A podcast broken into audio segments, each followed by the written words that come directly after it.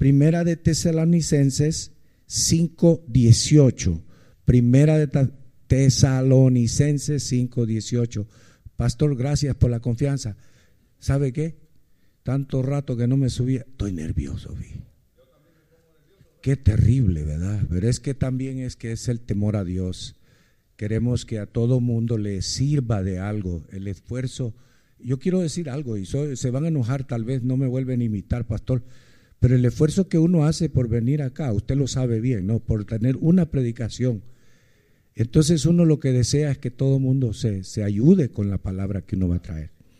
Primera de Tesalonicenses. Antes de leerlo, quiero leer algo yo. ¿Está bien con ustedes? Ahorita no lo lean, solo escuchen. Dice, ocho razones por qué dar gracias a Dios. Le debemos muchas acciones de gracias a Dios. Existe un poder grande en dar gracias a Dios. Algo te hace feliz. Si algo te hace sonreír al levantarte, ese es Dios. Cuando somos agradecidos, el Señor se regocija con nosotros, con nuestra vida. Dios quiere que seamos agradecidos en todo el tiempo, en todas las cosas. Ese es el tema de primera, de, primera de Tesalonicenses 5:18. Ahora sí lo leemos, leámoslo todo. Dice, dad gracias en todo, porque esta es la voluntad de Dios para con vosotros en Cristo Jesús. Fíjese que dice, dad gracias en todo, y después explica la razón por la cual nosotros debemos de dar gracias por todo. Así que si usted es salvo, lleno del Espíritu, santificado, a veces suena la palabra muy fuerte, santificado. Santificado significa que procuramos no ofender a Dios, ni faltar a las leyes de Dios. Si hemos sido sumisos y quebrantados, solo nos queda una cosa, es decir, que si alguien tiene todas esas cualidades, pastor, qué tremendo cristiano. Pero sin embargo, solo le queda una cosa por hacer en obediencia a la voluntad de Dios. ¿Cuál sería hasta ahorita, si me están entendiendo? ¿Cuál sería esa cosa? ¿No? ¿Nadie? Dar gracias a Dios. O sea, un, un, cristiano sumiso, quebrantado, dedicado, santificado, buscando la santidad, le queda una cosa todavía, y es dar gracias a Dios. La orden de Pablo, simple y directo, dar gracias en todo, no permite a los creyentes ninguna excusa para albergar, esta palabra quédensela bien, la, la ingratitud. Albergar es que, que uno empiece a estar, mm, ya no agradecer nada. Entonces usted no puede albergar eso en su corazón es la ingratitud. En todo implica una obligación ilimitada. Se refiere en todo lo que ocurre en la vida, con la excepción, por supuesto, del pecado personal. Debemos expresar agradecimiento por todo, no importando, no importando qué luchas o pruebas tengamos. Dios nos manda a encontrar razones para agradecerle siempre Luego da una serie de, textos ahí que yo quise traer la, la, Biblia porque ya rato no la usamos. Voy a tratar de usarla. Dice Hechos 5, abra su Biblia en Hechos 5. Vamos a ir rapidito porque eh, René, no se te olvide que me estás tomando el tiempo. Eh, dice, eh, ¿cuál era? 5, Hechos 5.41.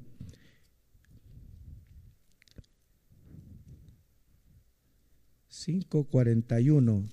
Ya uno se malacostumbra al iPad y ya después cuando quiere buscar la Biblia no, no la alcanza a ver. Y de paso se me olvidaron las ventanas. A ver, pónmelo ahí. Ahí está, Hechos 5.41. Ese sí lo veo bien. Y ellos salieron de la presencia del concilio. ¿Se recuerdan cuando estaban siendo acusados?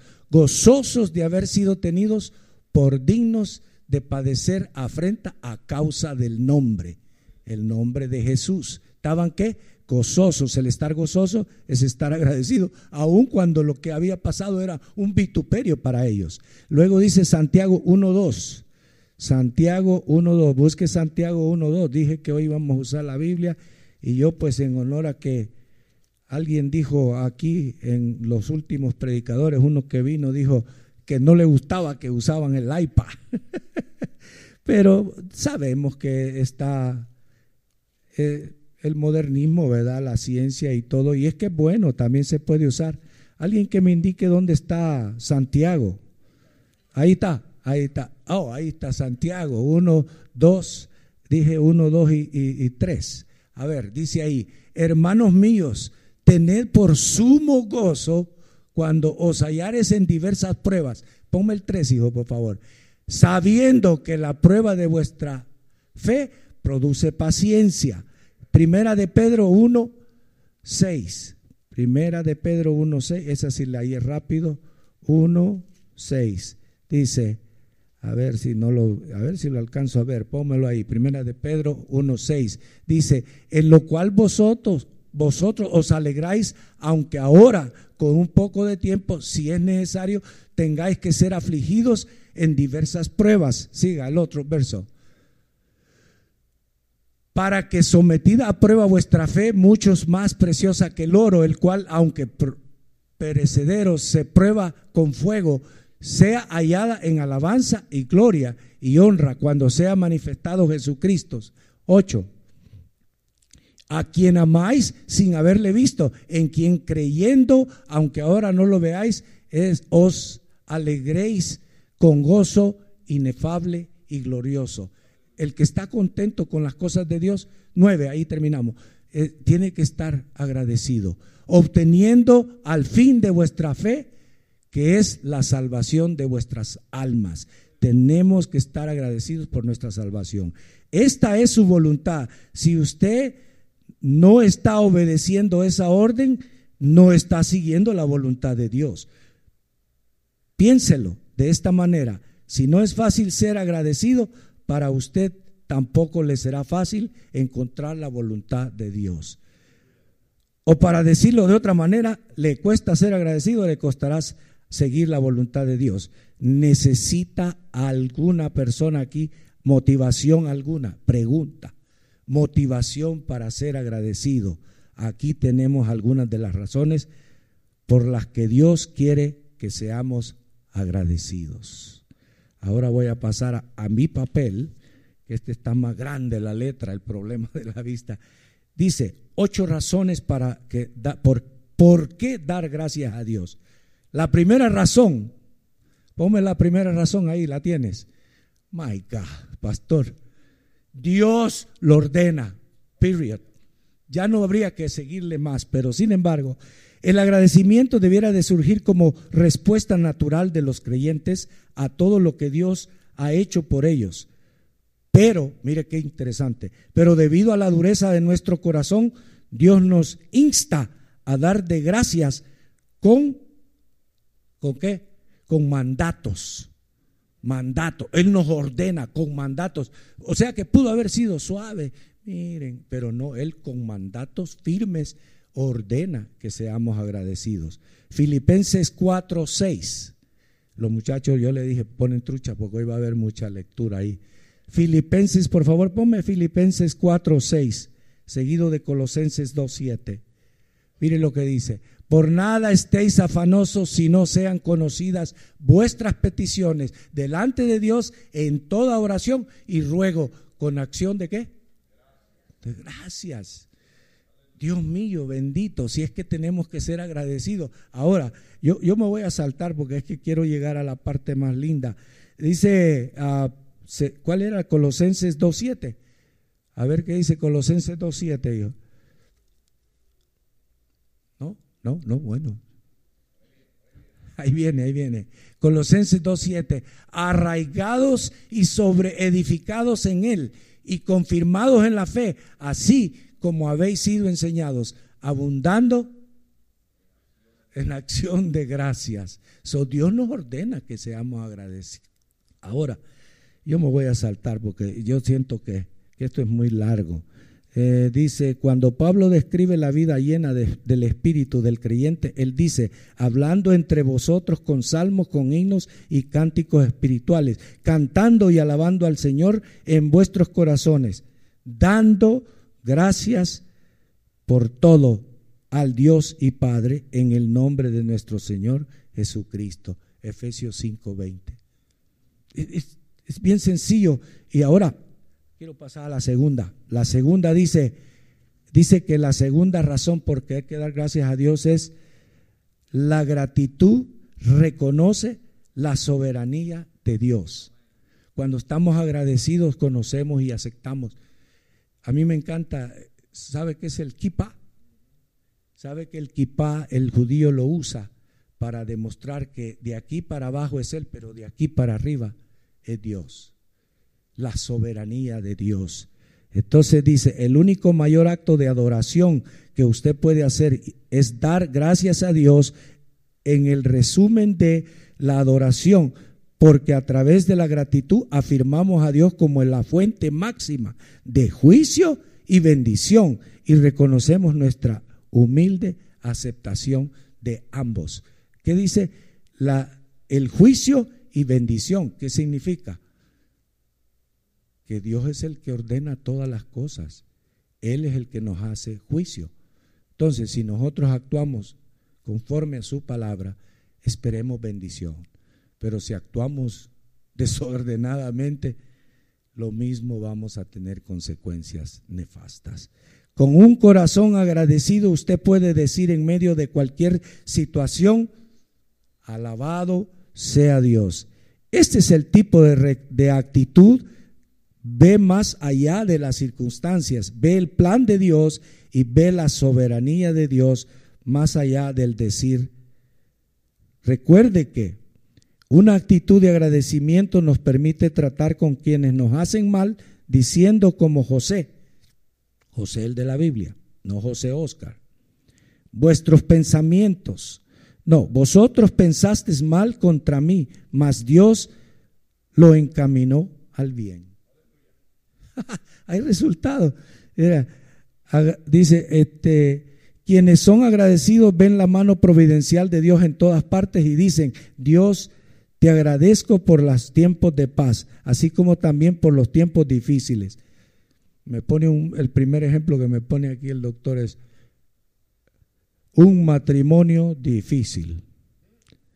Yo les quiero decir algo.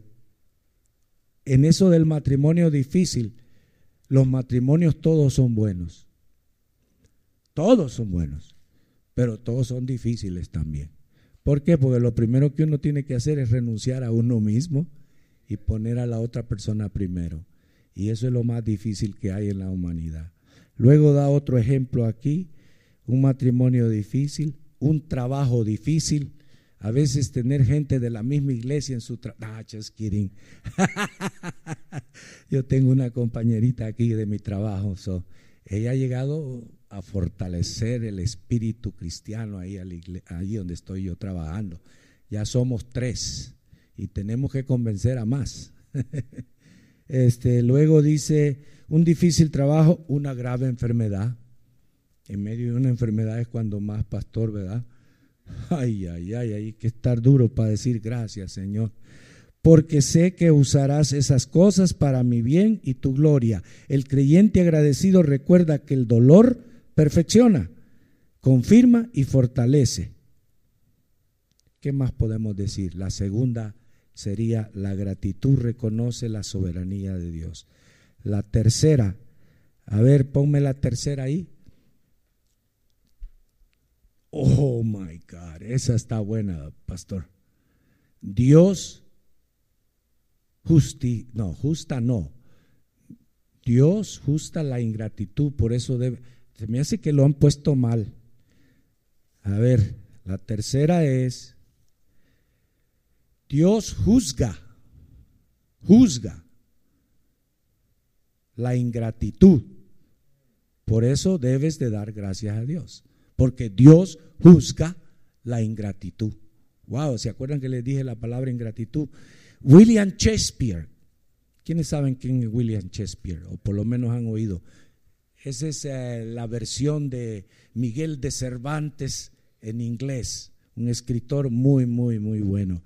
William Shakespeare, y tiene que ser bueno para ver, mire lo que puso aquí, escribió, cuanto más defrauda tener un hijo ingrato que el diente de la serpiente. Cuanto más defrauda un hijo ingrato que el diente de la serpiente. ¿Cómo lo compara? Ingratitud es un demonio con corazón de, con corazón de mármol. Si Shakespeare comprendió la actitud hostil detrás de la ingratitud, imaginemos cuanto más Dios que es el Dios justo y creador. La ingratitud es la esencia de un corazón no regenerado. Es, es uno de los pecados más intolerables en la escritura. El apóstol Pablo identificó los incrédulos como ingratos, pues habiendo conocido a Dios, dice, no le glorificaron como a Dios, ni le dieron gracias, sino que se envanecieron en sus razonamientos y su necio corazón fue entenebrecido. Romanos 1:21. Wow. Porque el hombre en su orgullo no puede honrar y glorificar a Dios como creador y también se niega a darle las gracias. Por su piadosa provisión, la ingratitud traiciona a la incredulidad y ambos pecados traen el juicio de Dios. Hermano, eso es terrible.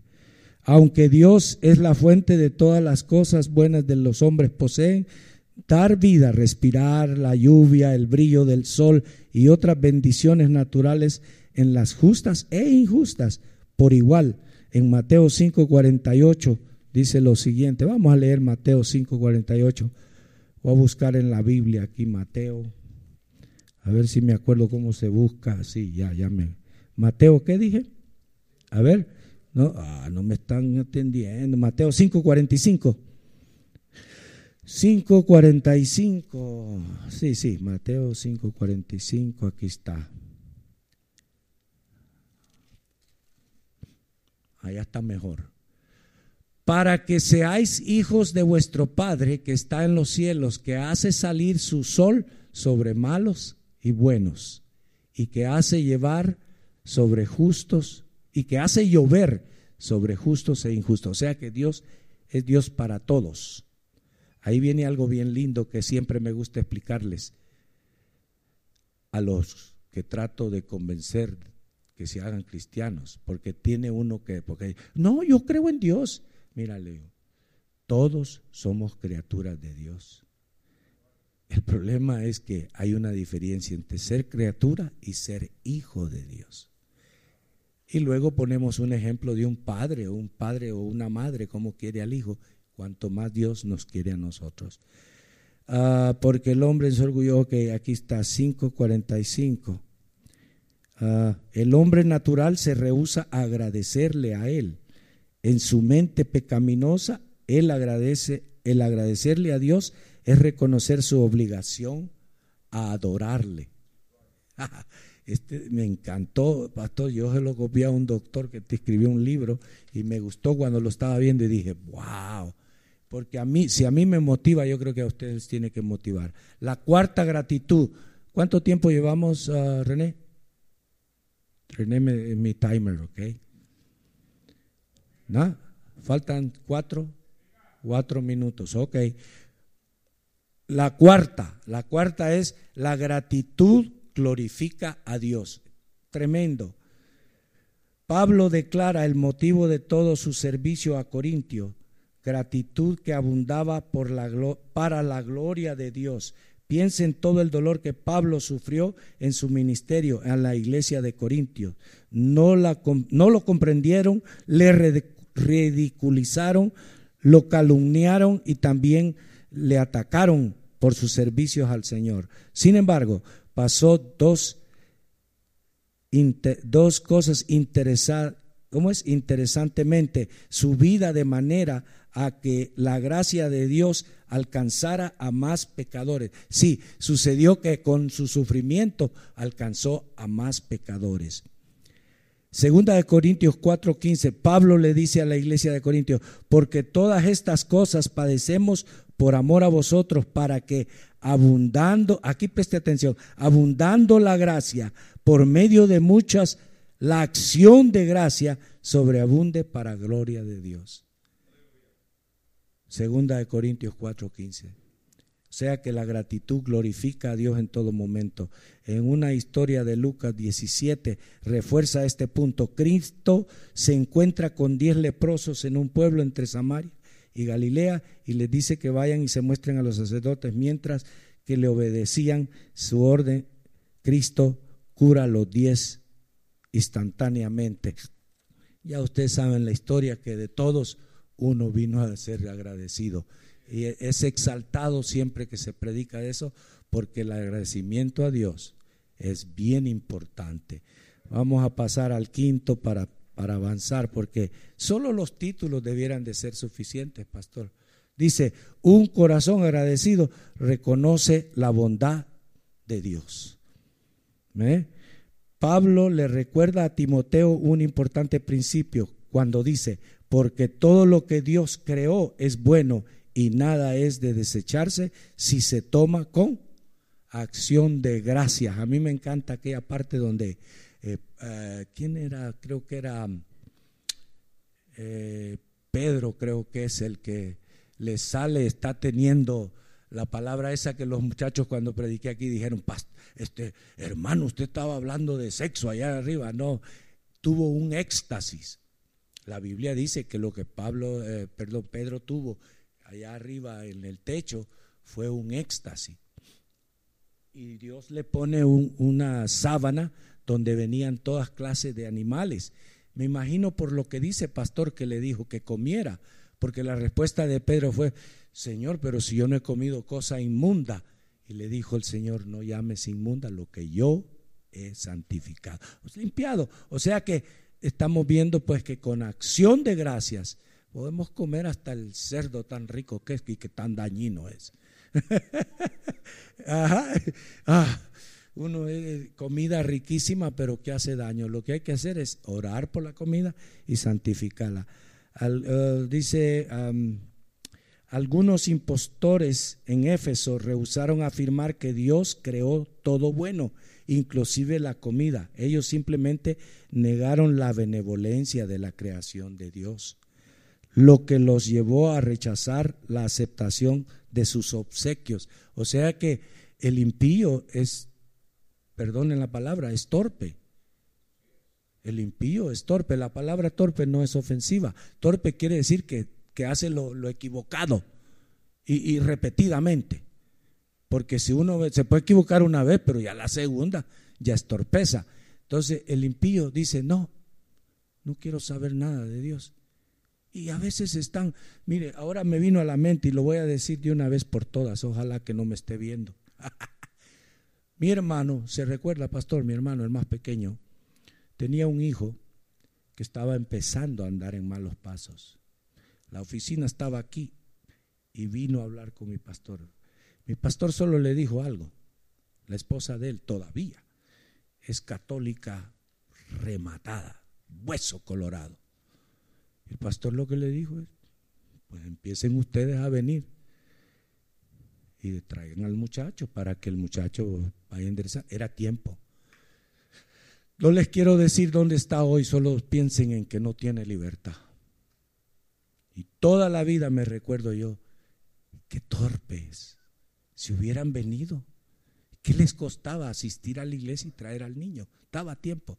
Pero ahí está la consecuencia de la desobediencia de la ignorancia o de, lo que sea, yo qué sé.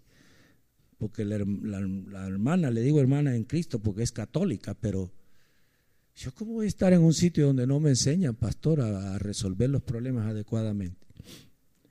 Bueno, sigamos aquí, dice entonces eh,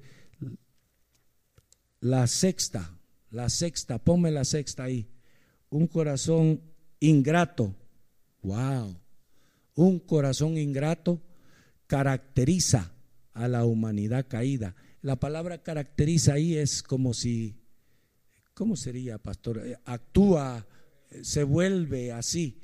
Entonces, un corazón ingrato es aquel el que posee lo que acabamos de decir, un impío.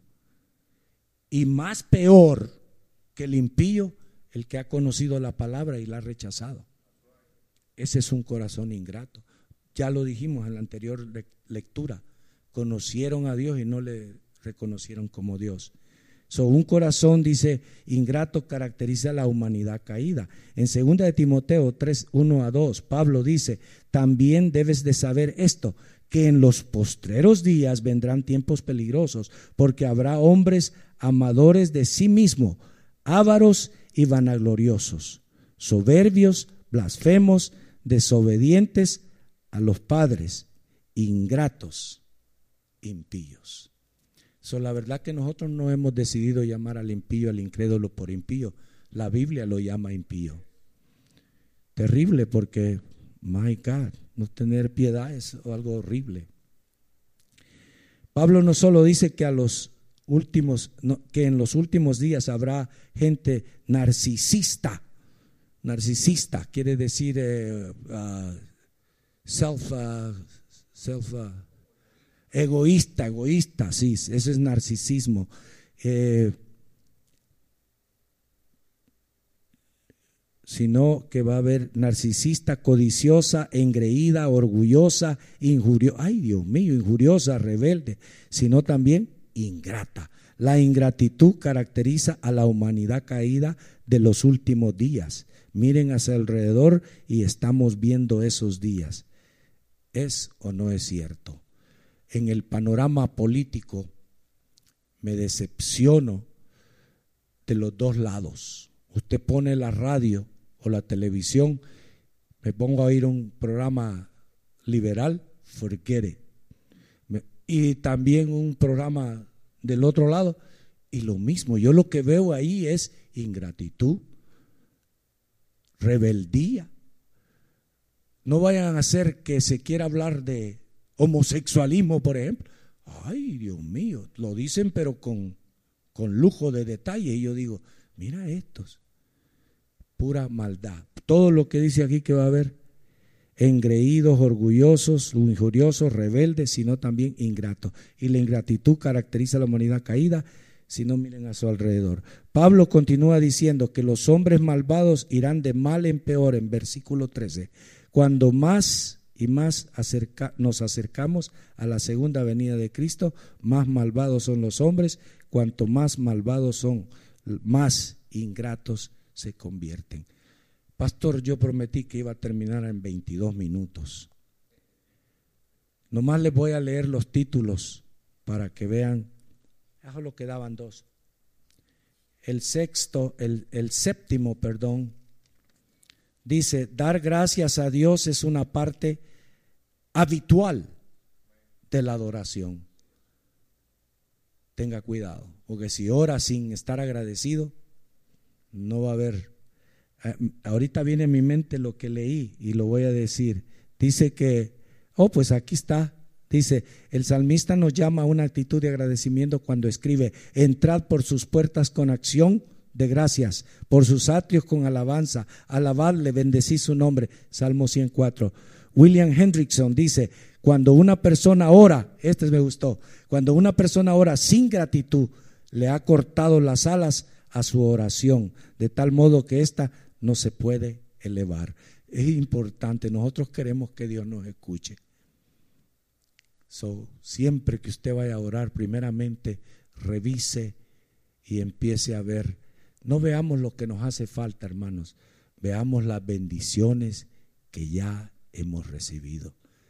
Y con esa actitud podemos recibir las que siguen. Por ejemplo, la 8 dice, un corazón agradecido refleja una humildad divina. Me encanta esa. Quiero ver qué lo explica el doctor aquí. La ocasión de su gratitud, así como lo que usted agradece, indica madurez espiritual. La Biblia nos dice que seamos agradecidos por todas las, por todas las personas y todas las cosas. ¿Ha pensado alguna vez que incluye una lista de estas cosas? ¿Qué es lo que puede incluir una lista de estar agradecido? Gobiernos corruptos, empleados injustos, cónyuges resentidos, enfermedades graves, colapsos económicos, todas estas cosas En Primera Tesalonicense explica que hay que ser agradecido por todo, inclusive por las malas. Solo un tipo de persona puede expresar esa gratitud por esas cosas. Un creyente humilde, los creyentes saben que no merecen nada más que el juicio de Dios. ¿Es así o no es así? Por eso, como la iglesia primitiva, ellos pueden cantar himnos mientras sufren en el cautiverio. Hechos 16, 25, ¿se acuerdan cuando estaba cantando, verdad? Y luego dice, ah,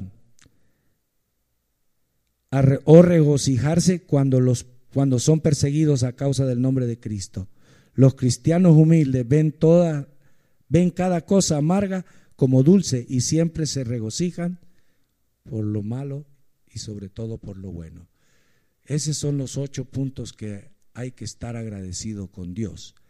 Sabe que le dejo para el siguiente vez. Dice, a ver si está aquí, razones, eh, el efecto de ser agradecido. Llegaríamos a lo que Dios quiere que agradezcamos. Espero que les haya gustado, pónganse de pie, voy a hacer una oración, porque lo que quiero es que Dios haya ministrado, haya enseñado. Hay que ser agradecidos.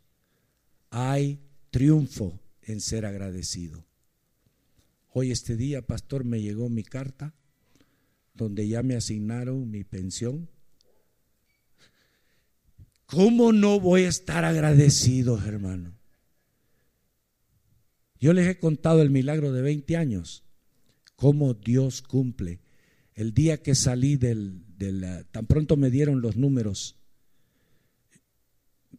llámeme como quiera, y quiera creer o no quiera creer, pero mire, yo nomás me dieron eso y oí una voz clarita que me dijo, era mexicano el que me habló, ¿qué hubo? ¿Te cumplí o no te cumplí? Y yo les he explicado aquí que ese era un, un milagro de 20 años. Hermanos, hay que ser agradecido. Hay provecho personal, hay provecho de salud. Mire, yo tenía aquí otras tres páginas. En esas tres páginas son de los mormones. Mire qué bonito lo que fui a encontrar. Ellos explican que una persona agradecida tiene un mayor porcentaje de ser más sano que el que está ingrato y desagradecido. Y esa es la verdad. Hay salud en ser agradecido.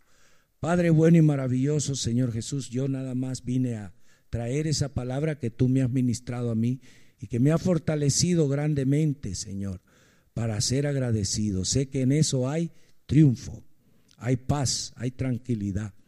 Señor, gracias por todo, Señor. Gracias por los momentos difíciles, por las pruebas, Señor por los agridulces. Pero también, Señor, te damos gracias porque tú has puesto en nosotros esa confianza que tenemos en ti y sabemos que tú no nos desamparas. Tú has prometido estar con nosotros hasta el fin del mundo. Señor, te pido que cada uno de mis hermanos aquí presentes decidan ser agradecidos constantemente y tú les bendigas abundantemente. En el nombre de Jesús. Amén y amén. Dele un fuerte aplauso al Señor con nosotros, pastor. Si gusta, usted se queda ahí, no hay problema. Mil gracias, yo te doy, Señor.